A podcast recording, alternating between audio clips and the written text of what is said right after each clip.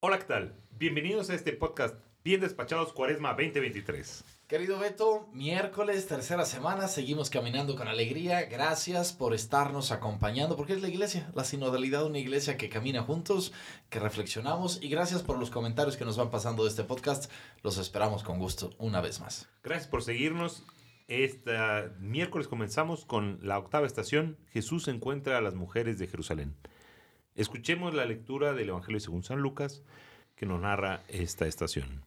Jesús se volvió hacia ellas y les dijo, Hijas de Jerusalén, no lloren por mí, llorad por vosotras, por vuestros hijos, porque mirad, que llegará el día en que dirán, Dichosas las estériles y las que y los vientres que no han dado a luz, y los pechos que no han criado.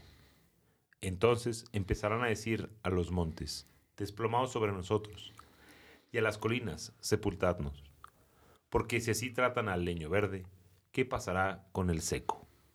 Jesús en este caminar encuentra a un grupo de mujeres que le quieren ayudar.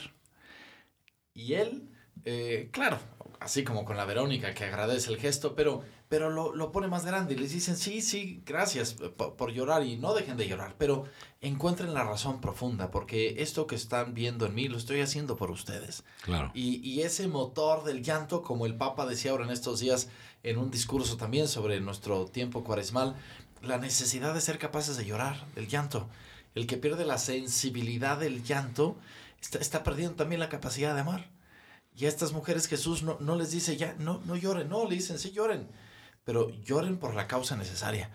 Y capaz que en nuestra vida eh, Jesús una vez más nos dice, gracias por, por ser capaz de llorar y enfoca adecuadamente tu llanto. Sí, no, y, y, no tenerle miedo al dolor, no tenerle miedo al sacrificio o al, o al desamor. Este mismo ejemplo lo podemos ver en todas las familias, en todas las, las personas que, que están dispuestos a entregarse a los otros, a los hijos, a los padres.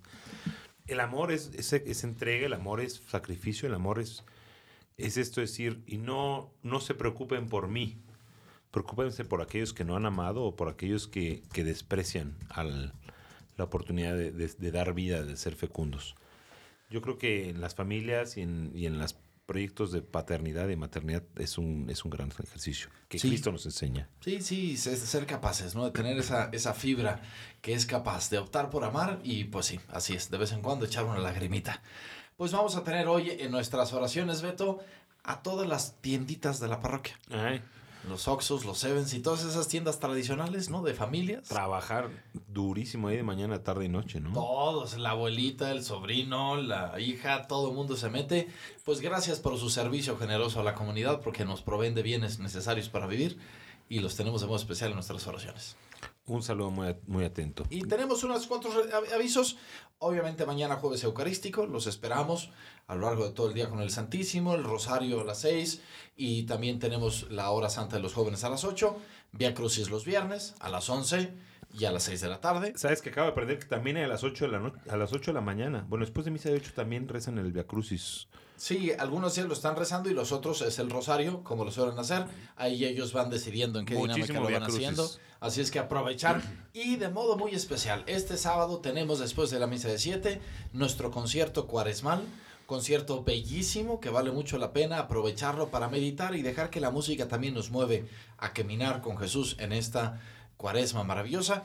Por último, recordar el retiro de Maús de las mujeres. El retiro de Maús de las mujeres y los talleres de la familia los domingos. Tantos, tantas ofertas, no dejen de seguirnos para que no se les olvide ninguna. Gracias por escucharnos. Continuamos el camino siguiendo a Jesús para profundizar y acoger su misterio de salvación.